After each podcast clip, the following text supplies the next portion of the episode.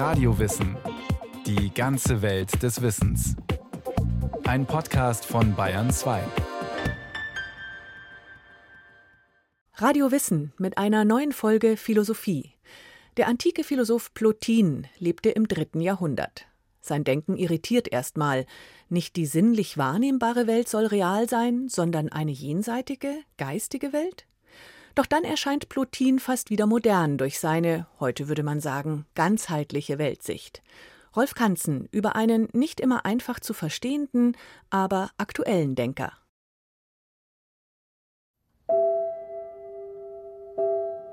Alles Seiende ist durch das eine seiend. Plotin geht es ums Ganze, um die geistige Welt, die seelische Welt und um die mit den Sinnen wahrnehmbare Welt, um Mensch und Kosmos, um das Gute und den Sinn des Lebens. Und dieses Ganze, um das es ihm geht, hat seinen Ausgangspunkt im einen. Alles Seiende ist durch das eine seiend. Am Anfang ist nicht ein Gott, der die Welt erschafft. Am Anfang ist nicht Materie, aus der sich alles entwickelt. Am Anfang ist auch nicht das Nichts, kein Urknall, kein göttlicher Geist. Am Anfang ist nicht einmal der Anfang, sondern das eine. Es ist eines, es ist absolut einfach und nichts anderes. Die Einheitsphilosophie Plotins führt das Denken an seine Grenzen, meint Christian Tornau. Er ist Philosophieprofessor in Würzburg, Plotin-Spezialist. Plotin selbst sagte, es sei ihm in seinem Leben nur wenige Male gelungen, dieses eine zu erleben, in einer Art Ekstase, so wie Mystiker das Göttliche erfahren. Doch mit Schwärmerei, mit frommer Inbrunst hat dieses eine nichts zu tun, sondern mit den Grenzen des Denkens. Es ist nicht Denken, sondern jenseits des Denkens. Aber nicht in dem Sinne, dass es gewissermaßen leer, nicht denkend, nicht rational wäre, sondern dass es eine höhere Macht, eine größere Fülle ist als das Denken, sodass das Denken aus ihm entspringen kann. Über das eine selbst lässt sich nur sagen, was es nicht ist was würde das eine, wenn es denn sprechen könnte, über sich selbst sagen?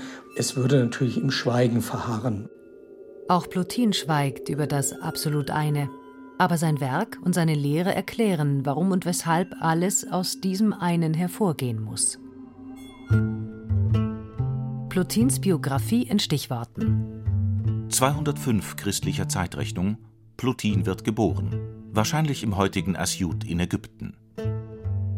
Gesichert ist das nicht. Seinem Biografen und Schüler Porphyrios hat er wenig über seine Herkunft berichtet. Plotinos, der Philosoph, war die Art von Mann, die sich dessen schämt, im Leibe zu sein. Aus solcher Gemütsverfassung wollte er sich nicht herablassen, etwas über seine Eltern oder seine Herkunft zu erzählen. Plotin verfügt über die wesentlichen Bildungsressourcen seiner Zeit. Also er kennt Platon und Aristoteles ganz hervorragend. Er hat sich mit den Stoikern auseinandergesetzt.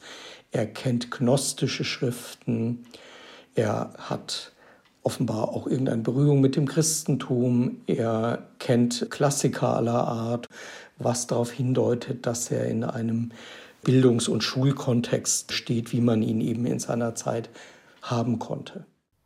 Plotin wurde zwar in Ägypten geboren, war aber ein römischer Bürger, der Griechisch sprach und schrieb, so der Philosophieprofessor und Spezialist für die Philosophie der Antike Christoph Horn. Plotin ist ein römischer Aristokrat gewesen, darauf deutet schon der Name hin. Der Name Plotin ist nicht eigentlich ein griechischer Name, hellenistischer Name, sondern ein lateinischer, römischer Name. Und er gehörte zur römischen Nobilität. 232 bis 243. Plotin lebt und studiert in Alexandria, einem Zentrum von Bildung und Wissenschaft im Römischen Reich. Er spricht die Sprache der Gebildeten, Griechisch. Alle berühmten Philosophen soll er kennengelernt haben. Niemand habe ihn überzeugt, bis auf Ammonius Sakas. Sakas war Platoniker. Er entwickelte, wie später Plotin, die Philosophie Platons weiter, der zu dieser Zeit bereits 600 Jahre tot war und viele Philosophen inspirierte. Bei Platon ist die eigentliche Wirklichkeit eine jenseitige Ideenwelt. Hier finden sich Urbilder des Guten, Schönen und Gerechten, aber auch die Urbilder von Gegenständen, wie zum Beispiel das Urbild des Baums oder des Stuhls, also Grundmuster oder Strukturen, die uns erlauben, ein Gewächs als Baum oder etwas Menschengemachtes als Stuhl zu erkennen. Erkenntnis stellt sich Platon also, und hieran knüpfen Plotin und andere Platoniker an, als eine Art Verbindung zum Urbild vor. Das Urbild selbst ist allerdings nur schattenhaft, nicht vollständig zu erkennen. Es geht um die Frage, was real, was wesentlich und was wertvoll ist und wo wir als Menschen in der Welt stehen und wie wir uns hier orientieren. Und die Entscheidung Plotins ist nun einmal, dass das Reale das Geistige ist. Das Körperliche gibt es natürlich auch, es ist auch nicht ohne Bedeutung, aber es kommt eben erst später. Wenn wir das Eigentliche erkennen wollen, dann müssen wir uns umorientieren. Wir müssen sozusagen unsere Lebensauffassung revidieren. Das gestaltet sich dann bei Plotin als ein Denken des Aufstiegs zum Geistigen, letzten Endes zum einen und zum Guten. Das ist durchaus eine Distanznahme von der Erfahrungswelt, aber es ist eine Distanznahme, die philosophisch, rational, auch argumentativ begründet ist. Wir müssen abstrahieren, also absehen von dem, was uns über die Sinne zugänglich ist, und wir müssen einen gewissen Abstand gewinnen zur uns umgebenden Welt. Auf diesem Weg, meint Plotin, lassen sich die verschiedenen Stufen des Seins erkennen. Wenn wir es ganz einfach skizzieren wollen, dann haben wir ein Modell von drei Stufen. Und da haben wir an der Spitze der Pyramide das eine oder das Gute. Also das eine, das dem Denken unzugänglich ist. Plotin schreibt: Vor dem Vielen muss das eine sein. Man muss die Vielheit der zerteilten Dinge auf das eine zurückführen. Ideen sind Vielheit, Dinge sind Vielheit, die ganze Welt, der Kosmos, besteht aus dem, was Plotin Vielheit nennt.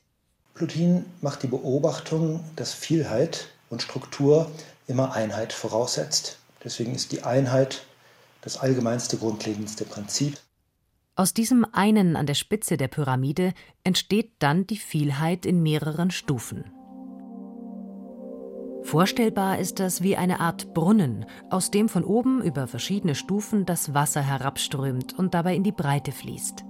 Das Wasser, um im Bild zu bleiben, ist das Gute, Göttliche. Es verteilt sich von oben nach unten, bleibt aber, das klingt paradox, das eine. Man könnte sagen, das eine oder Gute ist das erste kausale Prinzip, insofern es allem die Einheit und damit die Existenz verleiht. Und es ist das Gute als teleologisches Prinzip, wenn man so will, insofern es allem seine Dynamik und seine Richtung verleiht. So ist es denn gar kein Wunder. Oder ist es gerade ein Wunder, wie die Vielheit des Lebens aus der Nichtvielheit stammt und wie die Vielheit nicht da sein könnte, wenn es nicht das Vor der Vielheit gäbe, das Nicht-Vielheit ist.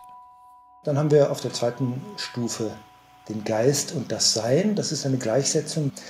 Insofern für Plotin als Platoniker das Reale eben das Geistige ist. Das kennt man aus der platonischen Ideenlehre.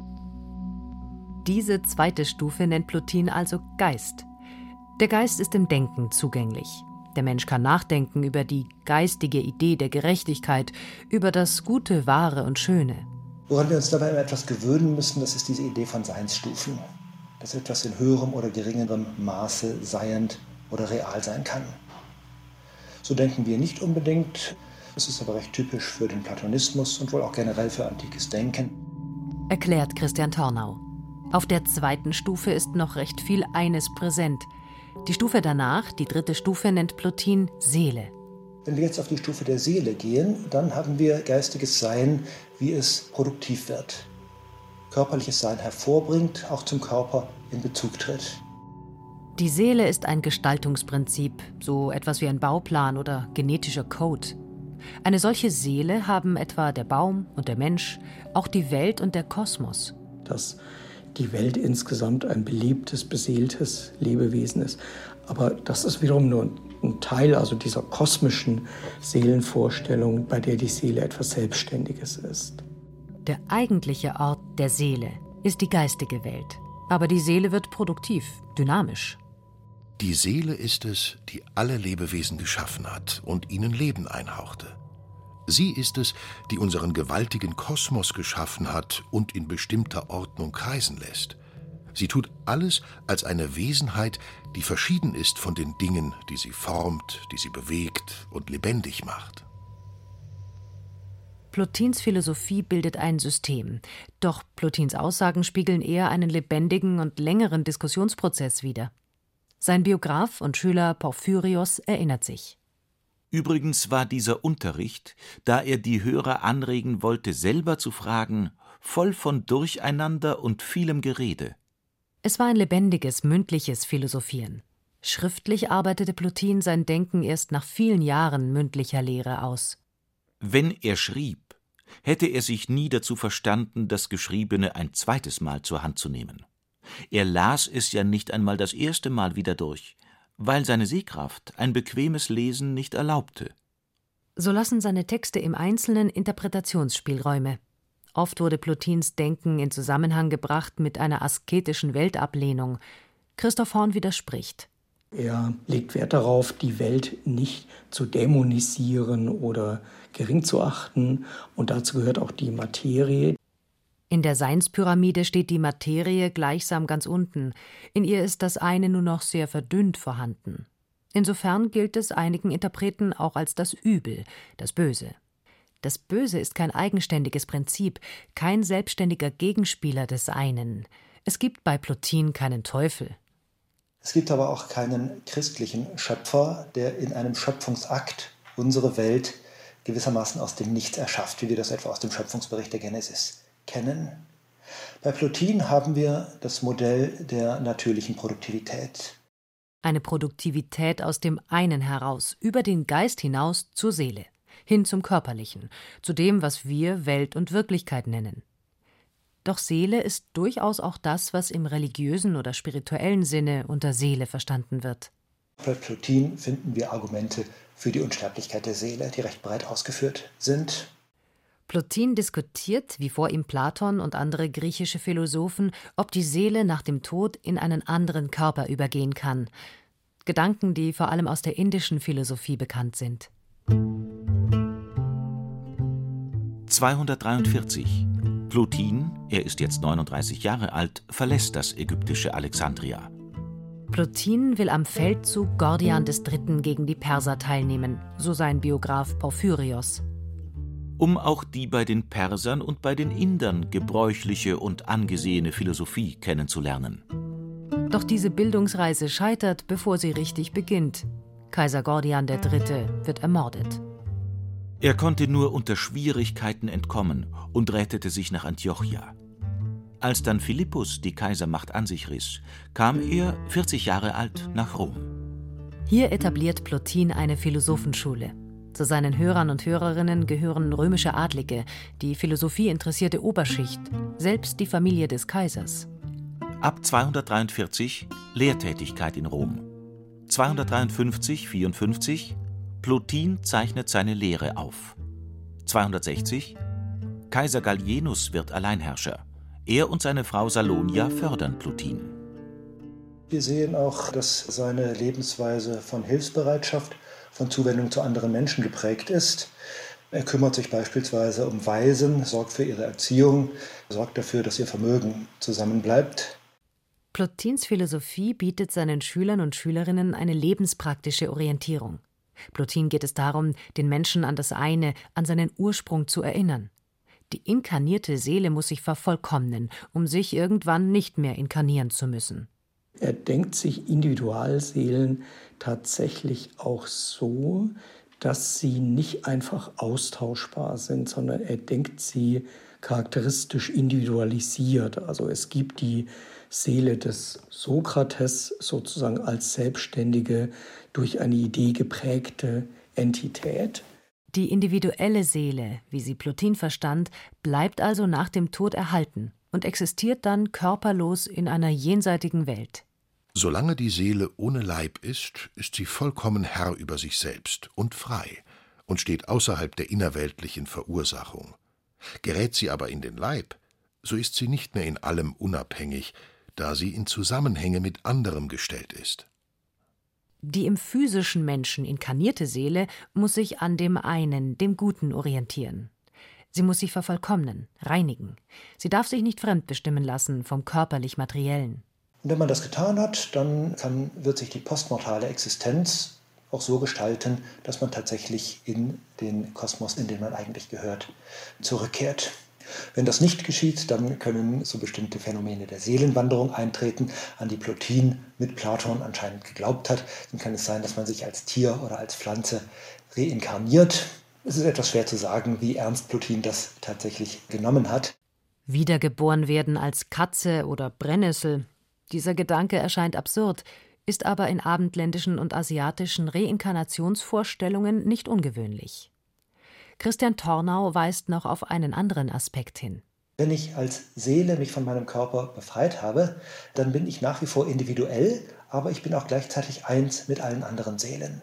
Schwer vorstellbar, aber es ist für Plotin auch die Voraussetzung dafür, dass wir in diesem Leben mit anderen Menschen, mit anderen Seelen in gedeihlicher moralisch richtiger Weise umgehen können, uns anderen zuwenden können, nämlich deswegen, weil wir eigentlich auf einer höheren Ebene immer schon eins mit ihnen sind. Das erklärt Empathie, Solidarität, gegenseitige Hilfe.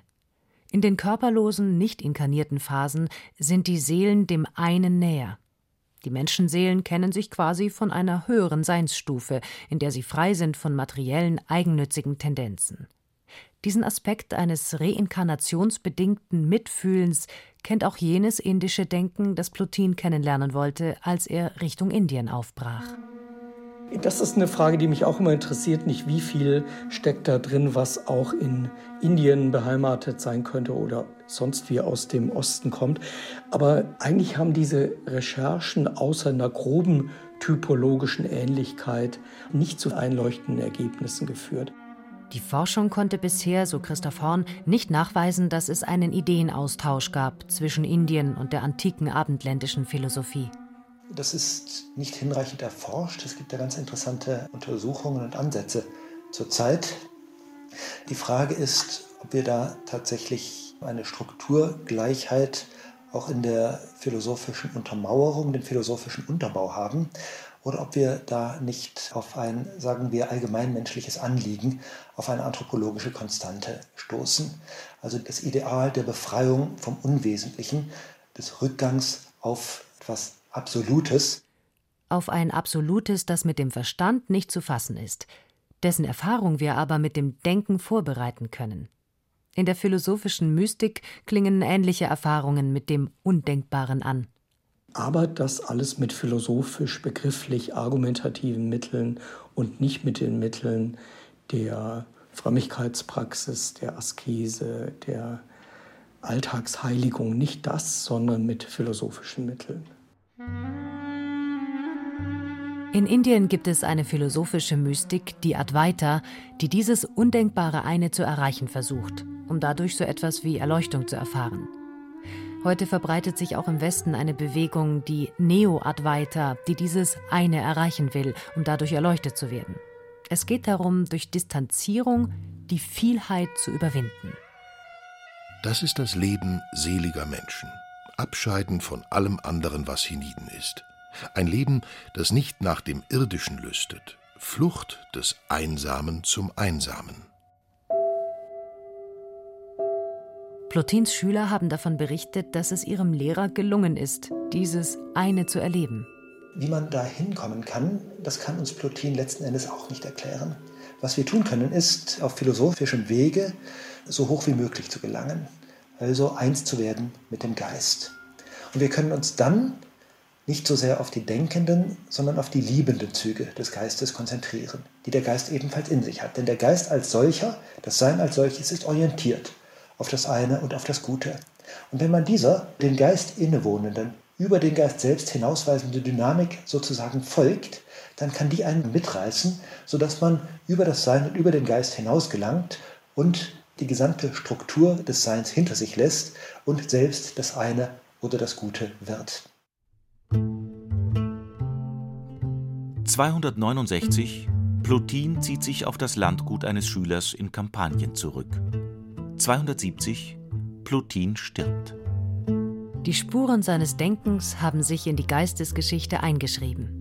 Christliche und islamische Theologen knüpften an seinem Einheitsdenken an und folgten seinen Überlegungen, dass sich über das eine, das sie Gott nannten, keine positiven Aussagen machen ließen. Mystiker unterschiedlicher Kulturen fanden in Plotins spekulativer Philosophie das ausgedrückt, was sie empfanden. Alles Seiende ist durch das eine seiend.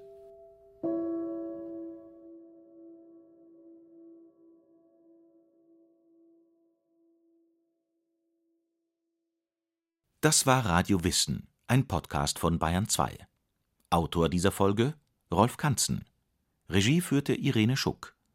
Es sprachen Berenike Beschle, Stefan Wilkening und Johannes Hitzelberger. Technik Regina Stärke. Redaktion Bernhard Kastner. Wenn Sie keine Folge mehr verpassen wollen, abonnieren Sie Radio Wissen unter bayern2.de slash podcast und überall, wo es Podcasts gibt.